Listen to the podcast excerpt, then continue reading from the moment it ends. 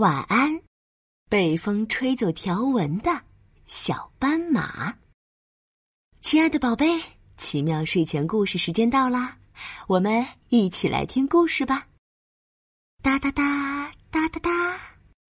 这天早上，小斑马正在家门口开心的玩耍，突然，呼呼呼，天空刮起了大风。斑马妈妈看见了，赶紧朝小斑马喊道：“哎呀，刮大风了！小斑马，别在外面跑了，快回家避一避！”“不嘛不嘛，我才不怕呢！”小斑马玩的正开心，可不愿意回来。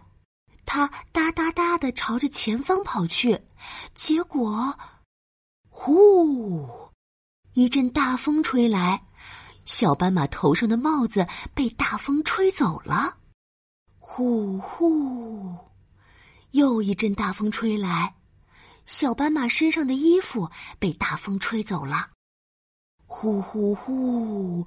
再一阵大风吹来，小斑马，小斑马身上的黑色长条纹，腿上、尾巴上的黑色短条纹像丝带一样，一根根被大风。吹走了！哎呀，我的帽子、衣服和条纹！小斑马吓了一跳。等风停了，赶紧顺着风吹过的方向去找自己被风吹走的东西。可他找呀找，找了半天，也只找到了帽子和衣服，身上的黑色长条纹，腿上、尾巴上的黑色短条纹，全都找不到了。没有了黑色条纹，小斑马顿时从一只黑白色的斑马变成了一只小白马。小斑马有点难过和后悔，它慌里慌张的回家找妈妈。妈妈，妈妈，我身上的黑色条纹全都被风吹走了，我现在变成小白马了，这可怎么办呀，妈妈？没关系，小斑马，条纹丢了，我们再找回来就是了。只要你没有出事就好。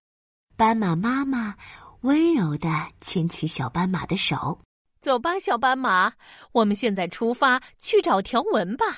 嗯，就这样，小斑马和斑马妈妈手牵手一起出发去找条纹了。他们找呀找呀。穿过了树林，跨过了小溪，终于在狐狸大婶的小房子前，发现了一根熟悉的黑色晾衣绳。原来，黑色长条纹被吹到了狐狸大婶家，狐狸大婶正好缺一根晾衣绳，就把它们系在一起晒衣服了。狐狸大婶儿，这不是绳子，这是小斑马被风吹走的条纹。斑马妈妈把事情的经过告诉狐狸大婶，然后解下自己的长围巾。狐狸大婶儿，你可以把这些长条纹还给我们吗？我这里有条长围巾，正好可以送给你当新的晾衣绳。啊，可以，可以。狐狸大婶笑呵呵的把黑色长条纹还给了小斑马。小斑马和妈妈手牵手再一次出发了。他们找呀找呀，穿过了山谷，绕过了小河，终于在一群系着领带的小老鼠身上发现了熟悉的黑色短条纹。原来。黑色短条纹被吹到了草地上，被过家家的小老鼠们捡到，当成领带系在身上玩了。小老鼠，这些不是领带，这些是小斑马被风吹走的条纹。斑马妈妈又把事情的经过告诉小老鼠们，然后从口袋里掏出一袋糖果。小老鼠，你们可以把这些短条纹还给我们吗？作为感谢，这袋糖果送给你们。好呀，好呀！小老鼠们一个接一个的把黑色短条纹还给了小斑马。现在，被吹走的黑色条纹全都找齐了，小斑马又变回了原来的样子。呃，太好好了，我又变回来了。妈妈，我们回家吧。小斑马一蹦三尺高，开心的和妈妈手牵手，一起走上了回家的路。他们走呀走呀，走呀走呀，终于赶在天黑前回到了家门口。